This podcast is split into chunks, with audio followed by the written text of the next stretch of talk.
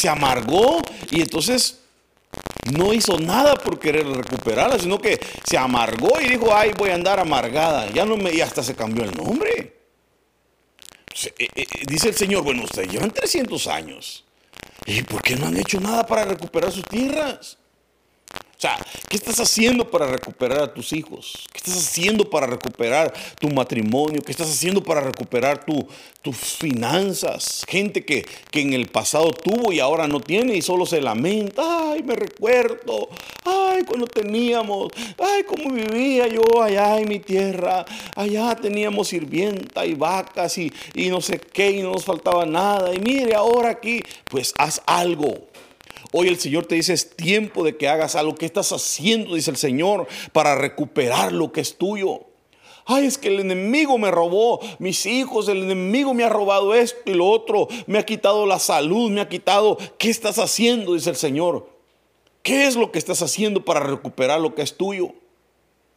¿Acaso eh, te has levantado en oración, en ayuno? Eh, ¿Qué estás haciendo para recuperar? ¿No será que te hizo falta el valor y que el, miedo te invadió?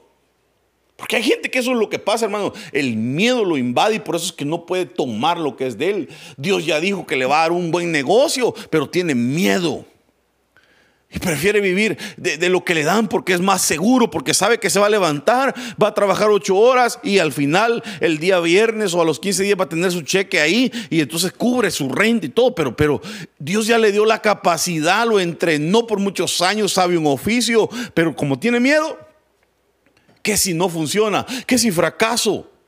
El miedo. A estos el miedo. 300 años los tuvo el miedo invadidos y por eso no podrían tomar lo que era de ellos. Pero el Señor te dice, toma lo que es tuyo. Toma lo que es tuyo, pon el miedo a un lado y echo fuera todo temor de mi vida y empieza a conquistar, empieza a tomar lo que es tuyo. Eso es lo que se necesita, no permitir que el valor te invada para que puedas conquistar lo que le estoy diciendo, a esta tierra, si el Señor te permitió venir, es porque aquí es donde te vas a desarrollar. Es decir, de, tomar decisiones y de quitarse todo temor y de decir, vamos a hacerlo y le entramos. Cuando hay que hacer algo, hay que hacerlo y sin miedo. Mire, Juan 14, 9, Jesús le dijo, he estado con ustedes mucho tiempo y todavía no me conoces, Felipe. Porque fíjese que este es un gran problema, el, no conocer al Dios que tenemos. El no saber quién es. Porque, por ejemplo, eh, cuando aquel hijo de David quería ir a luchar contra él, eh, el mismo profeta le dice, hey, ¿acaso tú no sabes quién es tu padre? Eh, es un hombre de guerra, es un hombre con experiencia. O sea, el otro le está haciendo, le está recordando ¿Quién es el papá? Y a veces tenemos que ser recordados. Ahora yo te, quiero recordar y decirte, ¿acaso se te ha olvidado quién es tu papá? ¿Acaso se te ha olvidado quién es Dios? ¿Acaso no le has conocido? Porque él dice, Felipe, he estado con ustedes mucho tiempo y todavía no me conocen. Es tiempo de entender que no se te olvide quién es Dios para ti, para mí. ¿Quién es, ¿Qué es Dios para ti? ¿Quién es? Porque para algunos Dios es Dios. Ah, Dios es el que me da comida. Porque eh, algunos iban a ver a Jesús porque les daba de comer, dice la Biblia. Otros lo querían matar. Y algunos buscan al Señor por un milagro, pero, pero no lo han conocido en otras dimensiones. Por ejemplo, no es Jehová pastor para ellos, por ejemplo. Qué lindo cuando recibes la revelación y Dios es tu pastor. Dios es tu padre. Imagínense cuando se te revela, cuando a alguien se le revela que Dios es su papá, toda su vida cambia. Eh, hay confianza, porque uno tiene confianza con su papá o no. Un hijo en una casa no necesita pedir nada porque si él, él va, abre la refri, agarra leche y toma y si no hay leche, dice el niño, mire papá, no hay leche, puede ir a comprar y van y se la compran. Esa es la condición hijo-padre. Pero para eso hay que tener una revelación. Entonces Dios quiere, Dios quiere revelarse a tu vida. Y Él está diciendo, ¿cuánto tiempo he estado contigo y no me has conocido? ¿Cuánto tiempo he estado contigo y no me has creído? Mira, yo estoy contigo, te está diciendo el Señor. Yo voy contigo, conóceme. ¿Por qué es importante conocer a Dios? Mire, Lucas 9:41 dice la palabra del Señor. Cuando Jesús escuchó esto, dijo, partida de incrédulos, como son de corrompidos. ¿Cuánto tiempo más tendré que estar con ustedes? ¿Hasta cuándo tendré que soportarlos? Entonces Jesús dijo, trae a tu hijo aquí. O sea, ¿cuánto tiempo has, has, sido cristiano? ¿Cuánto tiempo has dicho que eres hijo de Dios, pero no puedes adquirir la libertad en tu vida? Por eso el Señor se enoja y le dice, bueno, ¿y cuánto tiempo más tendré que estar con ustedes? Bola de incrédulos, partida de incrédulos, les dice. ¿Cómo se han corrompido? Eh, hermano, perdón, eh, si, somos hijos de Dios y le conocemos, entendamos que Él tiene la capacidad de darnos libertad. ¿Por qué vas a vivir como esclavo toda la vida si Él es tu libertador? Por eso es que le dice Felipe, ¿Cuánto tiempo he estado con ustedes y no me conocen? Y ahora el Señor le dice a ustedes, partida de incrédulos, ¿cuánto tiempo voy a tener que estar con ustedes? ¿Hasta cuándo tendré que soportarle su incredulidad? Entonces Jesús le dijo, tráiganlo aquí, traigan a ese muchacho aquí y lo sanó, lo liberó. Pero hoy el Señor te dice, ¿Cuánto tiempo vas a seguir diciendo que yo soy tu padre, pero no comes del pan que te doy, que es la liberación? Porque el pan es para los hijos. Entonces el Señor te está diciendo hoy, yo quiero liberarte. No puede ser, no puede ser que ya lleves 10 eh, años de ser cristiano y todavía eh, entrándole a la marihuana, 15 eh, años de ser cristiano y todavía andando con, con vicios y con cosas. Es tiempo, el Señor te dice hoy, bueno, no me has conocido. No sabes quién soy. No sabes quién soy. Porque yo tengo la capacidad de liberarte. Entonces, conozcámoslo. Mire lo que dice Salmo 127.1. Si el Señor no construye la casa, los constructores pierden su tiempo. Porque uno en la vida puede, eh, al, final puede estar construyendo y construyendo. Y esto va amarrado con el tema anterior que estábamos dando acerca de los materiales de construcción y de lo que construimos, se recuerda, porque algunos pueden construir con oro, con plata, con piedras preciosas, con heno, con hojarascas, con madera. Eh, pero al final la prueba nuestra va, a ser pasada por el fuego y eso es lo que va a definir si nuestra obra es verdadera o no. Y entonces vemos que, dice el Señor, miren, de, en vano construyen si no estoy yo. Están perdiendo su tiempo. Si yo no los envié, si yo no los respaldo, si yo no estoy con ustedes, si yo no di la orden de hacer eso, están perdiendo su tiempo, pierden su tiempo, dice el Señor. Porque estamos hablando de que el tiempo lo tenemos que saber utilizar, el tiempo se tiene que saber utilizar, manejarse. Si el Señor no vigila la ciudad, los guardias pierden su tiempo. Entonces yo creo que eh, es bueno hacer proyectos, es bueno ah, futurizar, tener previsión, eh, pero yo creo que tenemos que ponerlo todo en las manos del Señor. La Biblia dice, pon tus proyectos en las manos de Jehová. Es, es, es, es de ponerlos en las manos de Él y decirle, Señor, ¿es tu voluntad? Claro que el Señor te va a dar la luz verde si es su voluntad. yo creo que todos necesitamos respaldo. Miren lo que dice Salmo 127, 2.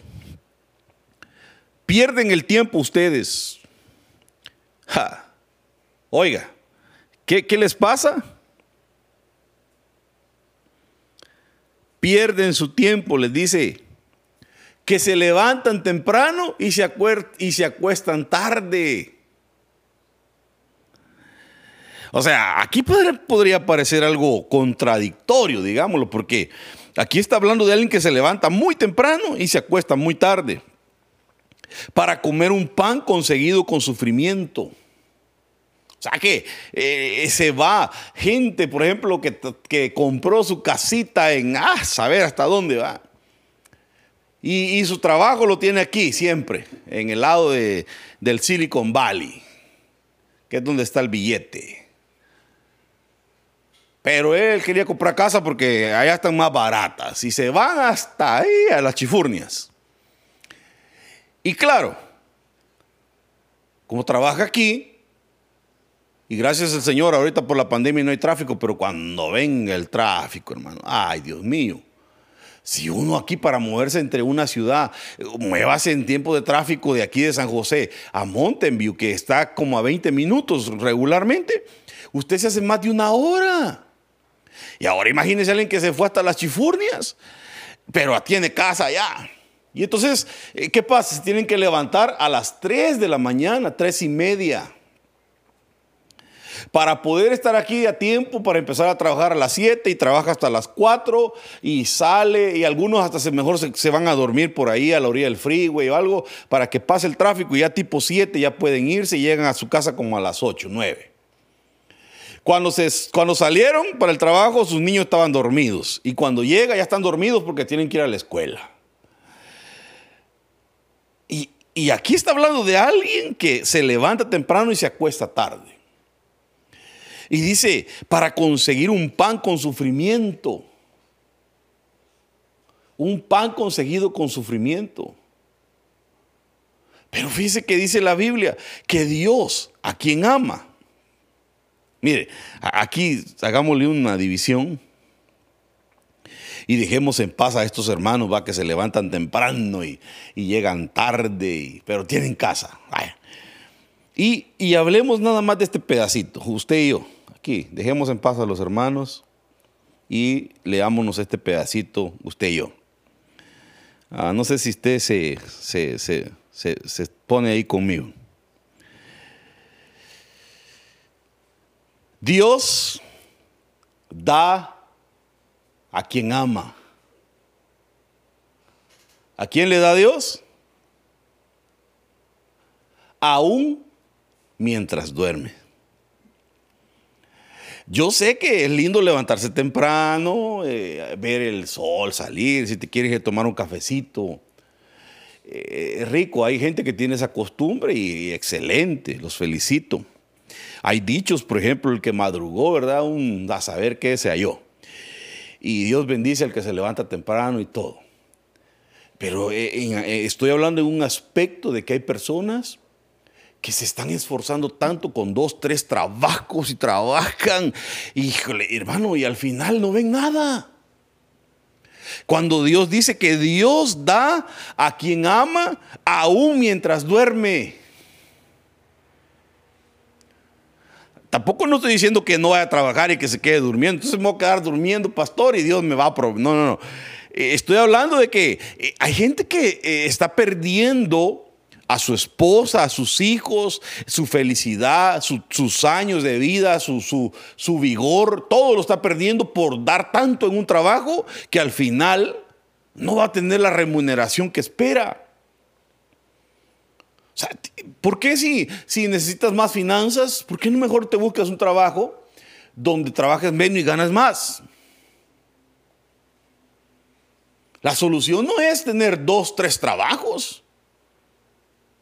Es un hombre que se va a las 5 de la mañana, regresa bien noche y llega bien cansado porque trabajó tanto que solo llega a comer y se duerme. Entonces no atiende a la mujer, no atiende a los hijos, no estudia, no está haciendo un futuro en Dios, nada. Hasta si llega a la iglesia cuando está abierta a dormirse, porque está tan cansado el hermano. Y, trabaja y trabaja y trabaja y nunca ve nada. Y entonces Dios dice, Dios al que ama lo bendice, aun cuando duerme. Aun cuando duerme, hay gente que está durmiendo y está Dios bendiciéndolo, está produciendo su negocio, su compañía. Es una bendición. Por eso le digo que el, tiempo ha llegado. Dios dice, vas a cambiar tu dicho. Ya no vas a decir el tiempo se está pasando y las visiones no se cumplen. Hoy dice el Señor, vas a decir el tiempo ha llegado y las visiones se cumplirán. Es tiempo de poner tu negocio, es tiempo de levantar tu compañía, es tiempo de hacer muchas cosas, aunque has dicho, ya estoy viejo, ya es muy tarde, el Señor te dice, hoy se va a cumplir. Este es el tiempo. Pero, pero mire, Dios al que ama, por eso es que hay que buscar el amor de Dios. ¿Y qué pasa con este tipo de personas que trabajan tanto y tanto que ya no se olvidan, ya no aman a Dios, sino que empiezan a amar el dinero? Y Dios al que bendice es al que ama. Y si tú amas al Señor, el Señor te ama porque perdóneme, en Dios hay niveles de amor. No me va a decir que a Dios a todos los ame por igual, porque no, porque dentro de lo, aún dentro de los doce, habían otros que él amaba más y había uno que era el más amado, que era el discípulo amado del Señor, que era el que se acostaba en el pecho de él. Pues sí, pero se, ganaba el amor de Dios. E, el Juanito ha de haber sido amoroso. El Juanito llegaba y se le acostaba al Señor en el pecho y, y, yo creo que Jesús lo agarraba y le sobaba la cabecita y le decía, Juanito, era el discípulo amado. Por eso es que fue el único que estuvo allá en la cruz con el Señor. Por eso es que a Pedro el Señor le dice, Pedro, era uno de los más viejos, Pedro, ¿me amas? Tú sabes que te quiero, Señor, le decía. Pedro, ¿me amas? Tú sabes que te quiero. Hasta que el Señor le tuvo que decir, Pedro, ¿me quieres? Y aquel se puso triste. Pero si le hubieran preguntado a Juan, Juan, ¿me amas? Si, si ese era el discípulo amado si tú buscas el amor de Dios, verás que las bendiciones del Señor, porque Dios a quien al que ama le da y dice que aun cuando duerme le, lo bendice. Pues que hay gente que puede dormir tranquilo, hay gente que no duerme. Hay gente que se le quita el sueño, hay gente que está pensando y su cabeza le da vueltas y pobres no duermen. Mire, hermano, de verdad que yo quiero hoy ministrarte paz, hombre. Yo quiero ministrarte paz para cuando tú duermas. Yo no sé si tú vas a querer recibir esa bendición, pero yo quiero hoy al final del servicio orar. Y si no, ahí me escriben para recordarme.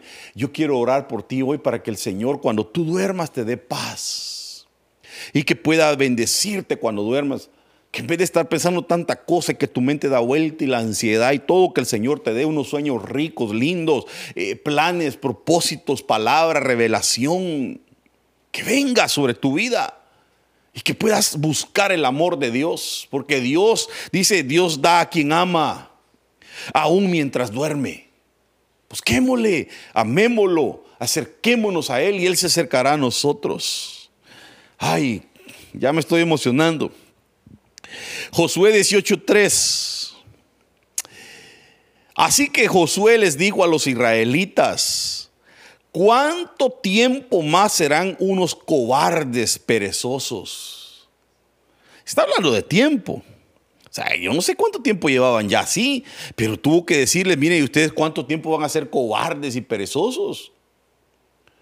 ¿Cuándo entrarán a tomar posesión de la tierra que les ha dado el Señor, el Dios de sus antepasados? Y mire, hermano, yo no vengo a decirle, yo no vengo a decirle que el Señor le está diciendo hoy cobarde, perezoso. No, no, no. Si no vengo a decirte nada más, ¿cuándo vas a empezar a hacer lo que tienes que hacer? ¿Cuándo te vas a animar? De plano, ¿cuándo te vas a animar a, poner eso que, que tanto has soñado? ¿Cuándo te vas a poner a estudiar? ¿Cuándo vas a, sacar una tu licencia? ¿Cuándo vas a, a, proponerte este año, Señor, yo quiero capacitarme, por ejemplo? Este año, Señor, yo quiero estudiar. Este año, Señor, permíteme ir a la universidad cristiana. ¿Cuándo vas a empezar? Porque solo dices y dices y dices y nunca haces. Y se te está yendo el tiempo. Y entonces Josué les dice, miren ustedes, ¿cuánto tiempo van a pasar siendo unos cobardes y perezosos, hombre? Ya, ya, entren y conquisten la tierra. Tómenla. Entren y tomen posesión. Toma posesión de lo que es tuyo, mi hermano. Porque miren lo que hace la pereza, Proverbios 6.9, perezoso. ¿Cuánto tiempo permanecerás ahí acostado cuando te levantarás? Por eso eh, tengo que tomar los dos ángulos porque tampoco no puedes decir yo soy trabajador y estás perdiendo a tu familia, a tus hijos. Ya ni el chucho te conoce cuando vuelves a casa. Tanto tiempo pasas afuera que ni te conocen ya. Ya nadie. No, no. Eh, eh, y, está ese el que trabaja, tiene tres trabajos y todo. No, no. Y está el otro que es un perezoso. Yo soy de las personas que cuando hay que trabajar, yo le con todo. Y pero sin descuidarme, sabiendo balancear. Y uno a veces se esfuerza. Ah, se esfuerza. Yo me esfuerzo. Pero sé balancear sin descuidarme del alimento que tengo que llevarle a mis ovejas. Entonces, todo tiene que tener un balance. Un hombre, un hombre si va a trabajar duro, también tiene que acordarse que es marido. ¿ah? Yo creo que con este ya damos el tiempo y nos despedimos bonito. Pero si un hombre, digamos, va a dedicarse a trabajar, porque hay hombres que les gusta trabajar, sí, pero no llegue con la excusa a la casa diciendo, ay, vieja, vengo bien cansado, ¿ah? este, y solo come y se duerme, y la pobre mujer ahí, eh, deseando que el marido la oiga porque ella necesita desahogarse, sus 20 mil palabras que tiene que hablar diarias. Imagínense que ese, el primer día, el lunes, porque era lunes. Ay, no, vieja, estoy cansado. Y, la, y la mujer, ¿cómo te fue en el trabajo, mi amor? Y que no sé qué. Y de repente el marido ya se durmió y se levanta, el siguiente día a trabajar tempranito, se va y regresa bien noche, el siguiente día otra vez mi amor y que no sé qué, ay no, otra vez vengo bien cansado y la pobre mujer ahí necesitando del marido, atención. yo creo que tiene que tener, eh, por eso la Biblia dice, sean hombres. El hombre tiene que responsabilizarse de sus acciones y de decir, bueno, si voy a trabajar duro, voy a, me voy a aguantar. También tiene que satisfacer a su esposa, tiene que darle su tiempo de calidad a sus hijos. O sea, es una demanda y por eso somos hombres. Y las mujeres también, que no vayan a estar también con sus mañas, porque a veces están con su, ay, hoy tengo dolor de cabeza, viejo, ay, dale unas sus pastillas. Así como hizo un hermano que le dijo, aquí te traigo unas pastillas, ¿para qué son? Para el dolor de cabeza, pero no me duelen. Dijo, ah, entonces era mentira, ¿verdad? Entonces, eh, eh, eh, no podemos ser en una área esforzados y en la otra no. Todo tiene que ser parejo, cumplir con las responsabilidades que nos toca. Eclesiastés 11.4 dice, pero hay otras cosas de las que nunca puedes estar completamente seguro. Como por ejemplo, esperar el clima perfecto. Para que eso, eso nunca permitirá la siembra. Creer que lloverá todo el tiempo impedirá que se recojan las cosechas. O sea, hay gente que dice, ay no, es que, es que no ha llegado el tiempo perfecto, no, no está el clima perfecto para sembrar. No, la Biblia dice, echa tu pan sobre las aguas. En la mañana, mediodía, en la noche, a toda hora, échalo, porque tú no sabes, dice, si esto o lo otro te funcionará. Entonces hay que entrarle, hay que entrarle, porque tú no sabes lo que va a pegar y lo que no. Entrémosle, hay que echar fuera toda indecisión. Hay gente que es bien indecisa. Ay, no, es que, es que no, no es el tiempo. Este está diciendo, bueno, es que yo estoy esperando el clima perfecto para, para sembrar. Y el otro, ah, cuando llueva todo el tiempo. No, no, porque si llueve todo el tiempo tampoco no sirve. El clima, hay tiempo. Por eso es que hay gente que ahorita ya empezamos a sentir el cambio de clima. No sé si lo sintió, pero ya se empieza a sentir lo heladito dolorcito de huesos. Ya viene el heladito, ya se nos fue lo caliente. Estábamos en lo caliente y que, ay, no, muy caliente. Ahora va a venir el frío y hay unos que, ay, no, muy frío. Pero en el tiempo de calor es un tipo de cosas que se hacen. Yo no sé si tú aprovechaste el calor. Ahora viene el frío de otra, de otra manera. El tiempo de calor, si no aprovechaste, pues no fuiste a la playa, no fuiste a ver el sol meterse en los días largos, yo no sé, había tantas cosas que hacer. Ahora viene el frío, puedes ir a la nieve cuando llueva, hay tantas cosas que hacer. No, hay gente que nunca hace nada. Entonces, y son indecisos, todo les molesta. Entonces, es tiempo, hermanos, es tiempo de cambiar nuestra actitud, es tiempo de entender que la vida es corta, se nos está yendo el tiempo y que tenemos que hacer muchas cosas todavía. Podemos, podemos. Yo te animo a que hagas y que aproveches bien tu tiempo. Voy a leer este versículo, eh, este nada más y ya. Y me despido. Amén. Así que gloria a Dios por los hermanos que están ahí conectados. Hermano Junior Velázquez. Dios me lo bendiga. Ya parezco locutor yo aquí dando saludos. Eclesiastés 11:8. Hay que disfrutar cada día mientras estamos vivos. Oiga, este se lo dejo aquí, tómelo. Si usted quiere, agárrelo. Desde aquí en rojos para atrás. Hay que disfrutar cada día mientras estamos vivos. ¿Cómo va a creer usted que en la pareja que se eh, juraron amor, que, dijeron que iban a estar juntos, que, cuando eh, firmaron allá eh, su papel y, el, el, que los casó les dijo, promete estar eh, fulana de tal con su esposo con su ahora su novio, pero su futuro esposo, eh, ahorita que firmen en las buenas, en las malas, en, la pobreza, en la riqueza, en la salud, eh, y, y promete hacerla feliz y que no sé qué. Amén, prometo a todos. Sí, pero ¿cómo es posible que ya casados pasan una semana peleados? Una semana. Cuando la Biblia dice, no dejes que el sol se ponga sobre tu enojo. Como quien dice, si te peleaste hoy, pues ya en la noche no te puedes ir a acostar peleado, tienes que arreglar el asunto. Y hay gente que pasa días peleado. Si tiene garage, lo mandan al garage o se va solito. O si tiene sala, al sofá. ¿Para qué? Para después perdonarse y para estar juntos otra vez.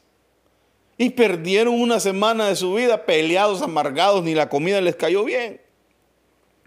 Y la Biblia dice, hay que disfrutar cada día mientras estamos vivos. Hermanos, hay que disfrutar la vida. Hay que disfrutar cada día. No te levantas, ay, día, día lunes, ay, no quiero trabajar, no quiero trabajar. Y día martes, y, eh, pero si es viernes, y el cuerpo lo sabe, va. Y qué bárbaros, pero ¿por qué no aprovechar todos los días? ¿Por qué no decir gloria a Dios día lunes, amanecí, estoy vivo, tengo trabajo, bendito Dios? Bendito Dios. Hay que disfrutar cada día mientras estamos vivos sin importar cuánto va a durar nuestra existencia. Pero hay que tener en cuenta que algún día moriremos y estaremos así por más tiempo del que estuvimos vivos y una vez muertos ya no podremos hacer nada hermano, ya muerto, ya no vas a poder hacer nada. Entonces, a mí me cae mal. con esto me despido. Me cae mal que hay personas que tienen vivos a sus padres, por ejemplo, y hoy que están vivos no los cuidan. Pero ya cuando están muertos les quieren llevar flores y quieren llorar. Mire, hoy en vida, si tú tienes vivo a tu mamá, a tu papá, hoy mándale sus flores. Ah, pero que estoy en Estados Unidos. Hoy todo se puede.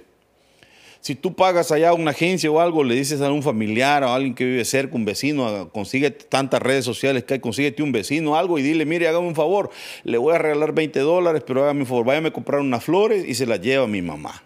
Quiero sorprenderla. No en el Día de las Madres, porque todo solo el Día de las Madres dan y eso tampoco no está correcto. En otro día que no sea especial. Nada de que, ¿por qué no hacemos las cosas en vida? Por eso me gusta que cuando hay algún artista o algo que, le, en vida le hacen su homenaje, así está bien. No que ya muertos. ¿Ya muertos para qué? Hoy que estamos vidas, ya muertos no vamos a poder hacer nada. ¿Ya para qué? Gasta en flores y chilla y gasta sus lágrimas y, y se le remuerde los sentimientos. Ya no, hombre, ya muertos. Mejor hoy en vida hagamos lo que hay que hacer. Hoy en vida hace buen hijo, hoy en vida hace buen esposo, porque ya cuando se, se parte uno de esta tierra, ya, ya no se puede hacer nada y entramos a otro tipo de, vida. Así que yo quiero decirles, hermanos, que el tiempo es, es sagrado, el tiempo que nos ha dado Dios es bueno. Eh, quitemos toda negatividad de nuestras vidas y aprovechémoslo. Dios es bueno y podemos hacer muchas cosas todavía. Yo lo bendigo y déjeme orar por usted y voy a orar para que el Señor le dé paz cuando usted duerma que el Señor te dé paz y que, te quite toda ansiedad, todo sueño malo, todo ataque del enemigo y todo aquello que da vueltas en tu cabeza muchas veces. El afán, el, deseo de querer tener y que, tranquilo, hombre, Dios al que ama lo bendice hasta cuando duerme, hombre. Mire, no se afane, no. No, no se ponga así, hombre. Dios no te va a dejar ni te va a desamparar. Yo quiero transmitirle esa paz. Mire, yo, usted puede preguntarle a mi esposa, yo tengo una tranquilidad siempre cuando se trata de finanzas o lo que sea. Yo siempre tengo paz. Yo siempre sé que el Señor va a proveer. Y nunca me ha dejado ni me ha desamparado. Mi esposa es testiga de que, eh, al contrario, he tenido que enseñarle y he aprendido. Y, yo le digo, pero ¿verdad que no tenemos nada y la cuenta está negativa y todo? Le digo yo, pero, pero tenés tranquilidad y, y crees que Dios nos va a proveer. Sí, me dice, tranquila. No estamos peleando, ni, ni, que ah, busca trabajo y, mira qué haces, y, y, pero provee. No, no, tranquilos, Dios siempre provee. Dios es tan bueno que no descuida a sus hijos. Busquemos el amor de Dios y vas a ver que si buscas el amor de Dios, Dios al que ama, lo bendice y aún cuando duerme lo bendice. Así que yo quiero bendecir tu sueño, quiero bendecir esos momentos en tu lecho, en tu intimidad, en ese momento cuando tú descansas con Dios, que puedas tener paz, que todo tormento, toda ansiedad y todo lo que pueda estar atacando tu mente, tu vida, desaparezca, hombre. Padre, en el nombre de Jesús, bendigo la vida de tus hijos y te suplico, Señor, que tu paz los inunde. Desde